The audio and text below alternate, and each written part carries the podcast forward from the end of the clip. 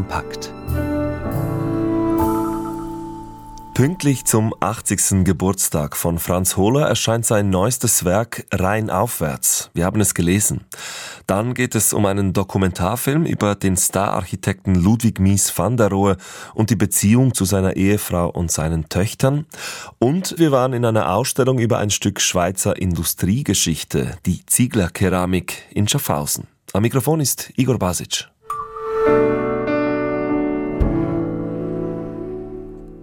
Rein aufwärts, so heißt das soeben erschienene Werk des Schweizer Schriftstellers Franz Hohler. Es ist ein Reisejournal der Wanderungen, die der Autor in Etappen über fast zweieinhalb Jahre von Schaffhausen bis zum Ursprung des Rheins gemacht hat, zwischen 2020 und 2022. Was er dabei beschreibenswert fand und was es mit dem Wandern als literarischem Motiv bei Franz Hohler auf sich hat, Markus Gasser von der Literaturredaktion. Zu Beginn dieser Aufzeichnungen im Frühling 2020 spürt man noch den Respekt vor dem Pandemiedrachen, wie ihn Franz Hohler nennt. Spaziergänger weichen sich aus und grüßen sich fast komplizenhaft wie Strafentlassene nach den Wochen des Shutdown. Und schon spürt man es Hohlern. Diese Art, die Welt präzise zu beschreiben und gleichzeitig bissig humorvoll zu interpretieren, so kennen wir ihn auf der Bühne und zwischen Buchdeckeln. Auf diesen Rheinwanderungen erleben wir einen geistreichen und hellwachen Erzähler. Er sieht zum Beispiel die Joggerin, die mit ihrem Arm wie mit einem Scheibenwischer Mücken abwehrt. Und dann sieht er den Traktor, der aus einem Tank eine Flüssigkeit über die Apfelbäume versprüht. Zitat Schädlinge haben kein leichtes Leben. Dieses literarische Wandern praktiziert Franz Hohler seit seinem 60. Geburtstag im Jahr 2003. Damals hatte er sich eine einjährige Auszeit verordnet, wöchentlich eine Wanderung unternommen und diese dann im Buch 52 Wanderungen dokumentiert. Inspiriert wurde Hohler unter anderem von Robert Walser und dessen Spaziergängen, aber das zu Fuß unterwegs sein hat für Franz Hohler auch eine philosophische Komponente wenn man sich die Zeit nimmt und sagt, heute mache ich eine Wanderung, aufbricht und geht, dann hat das mit Freiheit zu tun. Es ist der ganz kleine Freiheitsbeweis des, des Menschen, der eigentlich anderes zu tun hätte. Und so nimmt sich Franz Hohler auf seinem Weg rein aufwärts die Freiheit, sich über alles und jedes, das ihm begegnet, Gedanken zu machen. Naturgemäß ist ihm auf diesem Weg der Rhein in seinen wechselnden Zuständen, sei es als See, gezähmt im Kanal oder sprudelnd als Bergbach, der treueste Wanderbegleiter.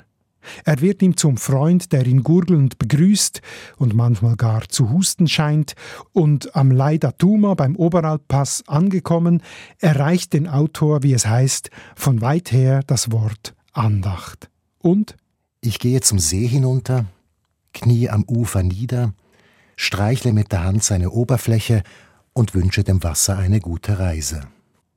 Die Natur war auch schon weniger zahm in Hohlers Erzählungen. Im Roman Der neue Berg bricht beispielsweise am Ende ein Vulkan über Zürich aus oder in der Novelle Die Steinflut wird ein historischer Bergsturz im Glarnerland in aller Dramatik nacherzählt. Was also ist passiert? Das Wort Altersmilde sei ihm nicht fremd, gibt Franz Hohler zu.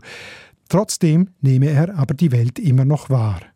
Es ist ein Buch, in dem man etwas über den Verlauf der Pandemie erfährt, aber auch äh, schon über den Ukraine-Krieg.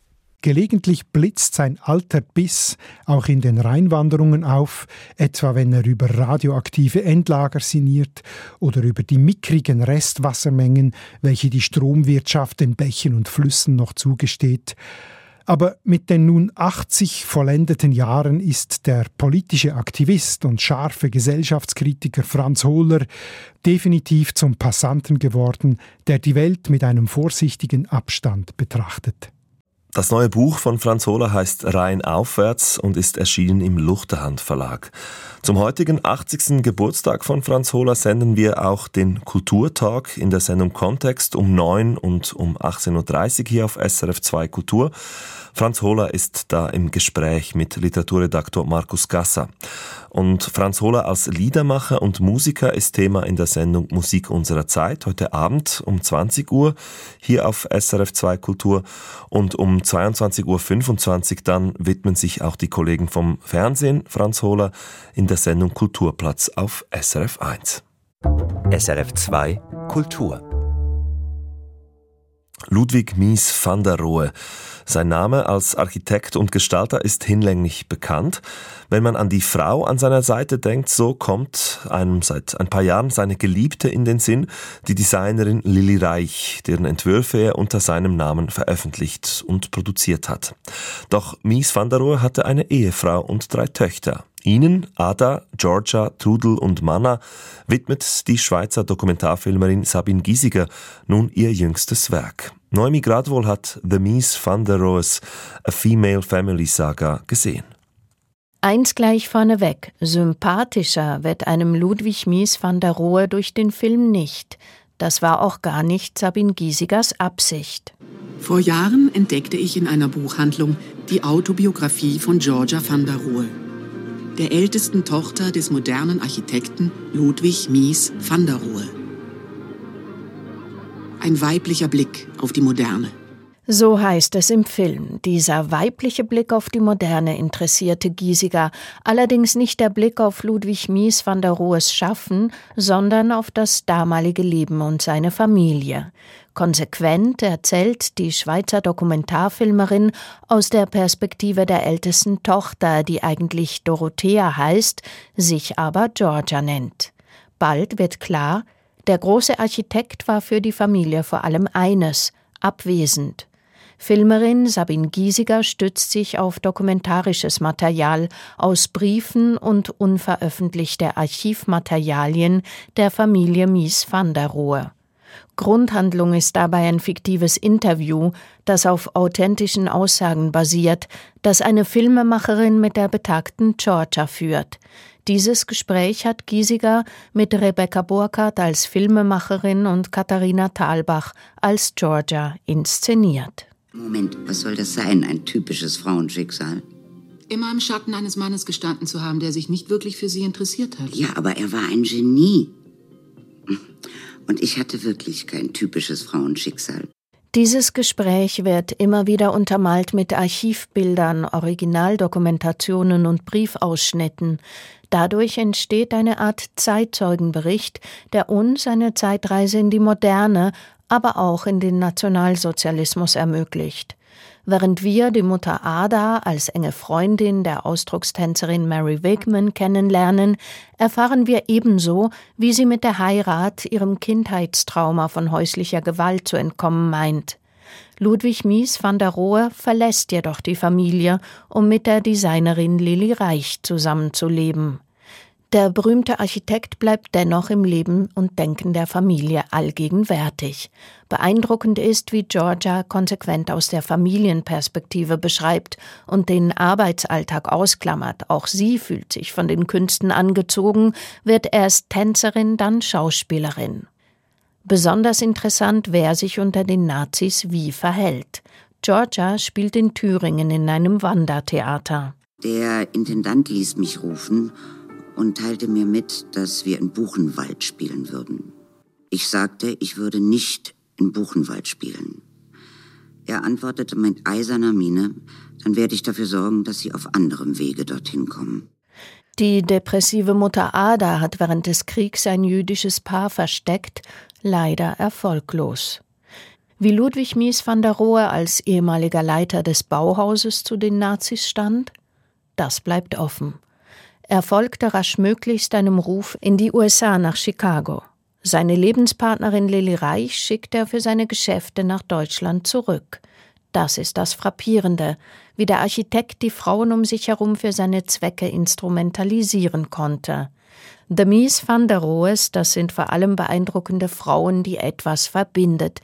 Ihre Verflechtungen mit einem zwar künstlerisch talentierten, aber super egoistischen Mann.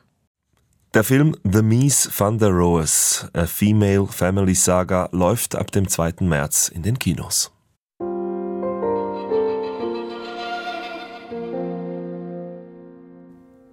Simone Atangana Bekono gehört zu den jungen Talenten der niederländischen Gegenwartsliteratur. Ihr Debütroman Salomes Zorn wurde mehrfach ausgezeichnet. Jetzt ist das Buch in der deutschen Übersetzung erschienen. SRF-Literaturredaktorin Annette König hat es gelesen. Ihren Grüter hat sie zuerst gefragt, um was für einen Zorn es sich im Buchtitel Salomes Zorn handelt. Es geht um den Zorn einer Schülerin mit kamerunischen Wurzeln. Salome ist 16 und lebt in einem niederländischen Dorf und hat auch früh gelernt einzustecken. Doch eines Tages dreht sie durch, weil sie schon wieder wegen ihrer Hautfarbe gemobbt und schikaniert wird. Und dann schlägt sie blindwütig auf einen ihrer Widersacher ein, bis dieser ein Auge verliert. Und ja, dann muss Salome in den Knast. Und zwar für sechs Monate in eine Jugendstrafanstalt. Es geht also um Zorn über Rassismus, der sie dann in Schwierigkeiten bringt. Wie geht die Autorin dieses große und auch schon viel beschriebene Thema an? Also zum einen mit einer Sprache, die eben diesen Zorn, diese Wut in einer rauen Jugendsprache zum Ausdruck bringt. Beispielsweise hier auf Seite 28, Zitat, mir kamen nur noch Wörter in den Kopf, die Mama extrem nennt. Und wenn Miriam und ich uns streiten und uns dabei Scheiße oder Kratz doch ab, du Schlampe, an den Kopf werfen. Also solche extremen Wörter kommen einfach so ohne Ankündigung aus Salomes Mund. Zudem wird sie immer mehr gesellschaftlich an den Rand gedrängt, weil ihre Eltern sich selbst ohnmächtig fühlen dieser Situation gegenüber. Und der Vater hatte eingebläut, sie solle rechtschaffen sein und fleißig, viel lernen, dann werde schon alles gut. Bis er dann gemerkt hat, dass sein Rat nichts taugt. Ein Boxsack muss her, wenigstens den Gegner niederschlagen, mitten durch ihn hindurch, wenn es nicht mehr anders geht. Doch eben Gewalt ist nicht die Lösung. Salome kommt in die Jugendstrafanstalt, hast du vorhin gesagt. Gelingt es denn im Roman, diese Gewaltspirale zu durchbrechen? Ja, sie hat sehr viel Zeit zum Nachdenken in ihren Zwangsferien und beginnt zu reflektieren, wie aus dem angepassten Mädchen eine andere Salome, eine richtige Bitch werden konnte. Auch setzt sie sich mit ihren eigenen Vorbehalten gegenüber ihren rassistischen Widersachern auseinander. Und genau dieser Prozess ist in Form eines Bewusstseinsstroms erzählt, der sechs Monate währt, bis Salome wieder aus der Jugendstrafanstalt entlassen wird und sich dem Leben stellen muss. Das klingt jetzt fast so, als ob in erster Linie Salome ein Problem gehabt hätte, aber das kann ja nicht die Absicht der Autorin sein, wenn es um das Thema strukturellen Rassismus geht. Ja, eben Salome hatte ein Problem von außen betrachtet. Sie ist gewalttätig geworden, aber die Ursachen liegen natürlich in diesem strukturellen Rassismus und genau äh, das macht die Autorin augenkenntlich. Und als Leserin entwickle ich Empathie für Salome und werde auch für ihre Situation sensibilisiert. Eine zornige Emanzipationsgeschichte aus den Niederlanden. Salomes Zorn von Simone Atangana Bekono. Erschienen ist der Roman im CH Beck Verlag. Die Tonwarenfabrik Ziegler hat fast 200 Jahre lang in Schaffhausen Haushaltskeramiken produziert. Sie überstand ein Bombardement, dem nebst vielem anderen auch das Filmenarchiv zum Opfer fiel. Jetzt arbeitet das Museum zu Allerheiligen in Schaffhausen in einer Ausstellung dieses wenig bekannte Kapitel Schweizer Industriegeschichte auf. Ziegler Keramik heißt es, Neumi Gradwohl ist in die Geschichte eingetaucht. Es begann vor 195 Jahren 1828 mit einem Wintertourer. Der Industriepionier Jakob Ziegler-Pellis hatte hier in Schaffhausen die Möglichkeit, die etwas marode städtische Ziegelhütte zu kaufen, respektive zu pachten und hat offensichtlich das geschäftliche Potenzial dieses Gewerbezweiges erkannt. Dies erzählt Daniel Grütter, Kurator für Kulturgeschichte am Museum zu Allerheiligen Schaffhausen. Dass der neue Patron der Ziegelfabrik ausgerechnet Ziegler hieß, eine Laune der Geschichte. Für die Stadt hat der neue Pächter weiterhin Ziegel- und Industriekeramik hergestellt, dazu jedoch eine Geschirrabteilung eröffnet, mit Erfolg. Bald war die Fabrik zu klein. Daher ist er auf die andere Rheinseite hinübergesprungen. Kanton Zürich ist die Gemeinde Flurlingen, hat dort dann auf der grünen Wiese ein großes Werk errichtet, das Wasser des Rheins nutzbar gemacht für Energie und hat beide Fabrikareale mit einer Brücke über den Rhein verbunden. Jakob Ziegler-Pellis fabrizierte Platten, Suppenschüsseln, Teller und Krüge. Im Museum zu Allerheiligen stehen sie auf Auslagen, als wäre man in einem Showroom. Ohne Vitrinen, damit Farbenspiel, Glanz und Dekor hautnah erlebt werden können. Auffallend bei der Ziegler Keramik sind die kunstvollen Designs. Diese sind einem tiefschwarzen Kapitel der Geschichte geschuldet. Bei der Bombardierung Schaffhausens am 1. April 1944 also irrtümliche Bombardierung durch amerikanische Bomber, wurde auch das Fabrikareal fast vollständig zerstört. Das Archiv ging verloren, die Produktionsmaschinen, die Gebäude waren beschädigt. Und man hat dann aufgrund der Reparationszahlung, die man erhalten hat, sich entschlossen, noch einmal einen Neustart zu wagen. Bereits vor dem Ersten Weltkrieg waren die Gewinne eingebrochen. Jetzt holte man neueste Technologien nach Schaffhausen und man hat eine Kunstabteilung ins Leben gerufen und hat dafür den Kunstkeramiker Gustav Spörri nach Schaffhausen geholt. Gustav Spörri, ein Schweizer Keramikkünstler, der in Dresden unter den Nationalsozialisten zum künstlerischen Leiter der Keramikfabrik Villeroy und Boch in Dresden aufstieg. Er war 1946 zurück in die Schweiz gekommen. Von ihm stammen die buntesten Stücke der Zieglerkeramik. Besonders auffallend sind die vielen Tierdarstellungen, so auch ein dreieckiger Teller, auf dem die Giraffe den Hals beugt, damit sie überhaupt Platz darauf findet. Gerettet hat die Kunstkeramik die Tonwarenfabrik Ziegler nicht, sagt Kurator Daniel Grütter. Die Leute haben im Konsumrausch der 50er Jahre begonnen, das Geld für anderes auszugeben. Die Leute haben lieber in Autos investiert. Man ist auch mehr gereist. Der Kunststoff, der aufkam, das Revival des Glases hat dazu beigetragen, dass die Keramik einfach nicht mehr so beliebt war. Billigprodukte aus dem Ausland taten ihr Übriges. 1973 dann die Konsequenz. Die Familienbesitzer Ziegler haben in fünfter Generation die Fabriktore für immer geschlossen. Zieglerkeramik gibt es jedoch immer noch. Auch davon erzählt die Ausstellung in verschiedenen Audiostationen. So sagt dieser Mann. In den Jahren, wo ich da bin, habe ich angefangen, in Bockenstuben zu schauen und zu suchen, wenn ich wieder mal etwas gefunden habe. Und ich trinke eigentlich bis heute äh, meinen Kaffee aus einer Ziegeltasse. Ein Kaffeegenuss mit dem Aroma fast vergessener Schweizer Tischkultur. Die Ausstellung Ziegler Keramik, begehrte Schaffhauser Tonwaren 1828 bis 1973 im Museum zu Allerheiligen in Schaffhausen ist noch bis zum 9. Juli zu sehen.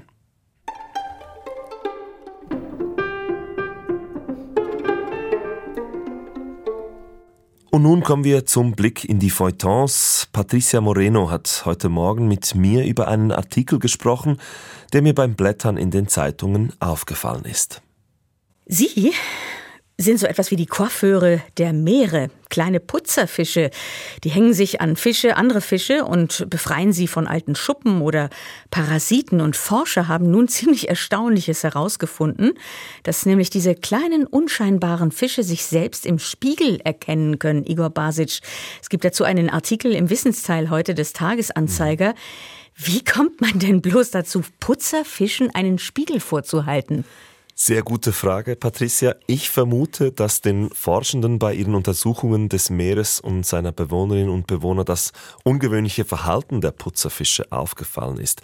Im Artikel steht, dass Putzerfische zum Beispiel bei Raubfischen zurückhaltend sind oder dass sie Klienten, die sie mit ihrer Knabberei besonders malträtiert haben, das nächste Mal sanfter behandeln und auch, dass sie, wenn andere Fische zuschauen würden, viel zurückhaltender agieren, als würden sie ihren Ruf nicht schädigen verteidigen wollen.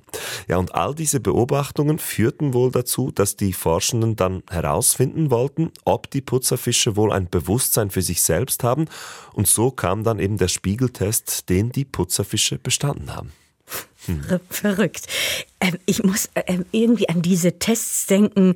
Ähm, das hat man ja im Dschungel mal mhm. gemacht. Da hat man mitten im Dschungel einen Spiegel aufgestellt. Dann sprang ein Leopard dagegen, ein Vogel mhm. klatschte auch dagegen. Die haben geglaubt, da wären Artgenossen auf der anderen Seite, haben diesen Test also nicht bestanden mit dem Spiegel. Heißt das eigentlich, dass das also ein Putzerfisch intelligenter ist als ein Leopard? Naja, ob er intelligenter ist, das weiß man nicht, aber zumindest weiß er, wer er ist. Hm. Und die Autorin des Artikels, Tina Bayer, schreibt, dass bisher nur Menschenaffen, Elefanten, Delfine, Pferde und Elstern den Spiegeltest bestanden haben und nun also eben auch die Putzerfische. Wie kann man das denn nachweisen, dass ein Tier, jetzt eben der Putzerfisch, dass der sich selbst im Spiegel erkennt? Das finde ich super spannend. Im Artikel steht, in einem ersten Experiment brachten die Biologinnen am Hals von Putzerfischen eine kleine braune Keule aus Kunststoff an, die einem Parasiten ähnelte. Dann beobachteten sie das Verhalten der Tiere in einem Aquarium, an dessen Wand sich ein großer Spiegel befand. Erst nachdem sich die Putzerfische im Spiegel gesehen hatten, begannen sie ihren Hals irgendwo zu reiben, um den vermeintlichen Parasiten loszuwerden. Als anderes Beispiel steht, anstelle von Spiegeln zeigten die Wissenschaftlerinnen den Putzerfischen Fotos von Artgenossen. Bei manchen Fotos retuschierten sie das Gesicht des jeweiligen Versuchsfisches auf das Foto. Jedes Mal, wenn der Putzerfisch sein eigenes Gesicht auf dem Foto Foto sah, verhielt er sich ruhig. Wenn das Gesicht auf dem Foto von einem anderen Putzerfisch stammte, attackierte er das Foto. Das, so schreibt Tina Bayer, sei der eindeutige Beweis gewesen, dass der Putzerfisch sich selbst erkennen kann, also eine Vorstellung seiner selbst hat. Heißt, dass diese Tiere eine innere Vorstellung davon haben? Wie sieht mein Gesicht aus? Ja, eine andere Möglichkeit, sich auf einem Foto zu erkennen, gäbe es laut den Forschern nicht, ja. Kann es denn sein, dass es noch viel mehr, viele andere Fische gibt, die sich selbst im Spiegel erkennen könnten? Das muss ja dann nicht nur bei Putzerfischen so sein. Ja, dazu steht eben leider nichts im Artikel, aber es wäre sicher denkbar. Aber auch wenn es nur die Putzerfische sind, dann finde ich es schon beeindruckend. Ich meine, auch diese Fische landen immer wieder in Fischernetzen und da muss man sich halt einfach bewusst sein, dass man da kleine Individuen vor sich hat. Irgendwie eine krasse Vorstellung. Also kein Lachs heute zum Mittag. Putzerfische erkennen sich auf Fotos, den Artikel, den finden Sie heute im Wissensteil des Tagesanzeigers. Ja, seien es absolutistische Herrscher oder Moralapostel, Irgendjemand hat immer etwas an den Inhalten literarischer Texte auszusetzen. Nicht selten wird Zensur geübt, unsichtbar gemacht. Den Verboten und Zensuren in der Welt der Bücher widmet sich nun das Literaturmuseum Strauhof in Zürich. Welche das sind, das hören Sie in unserem nächsten Podcast. Das waren unsere Themen aus Kultur und Gesellschaft. Am Mikrofon war Igor Basic. Kultur kompakt.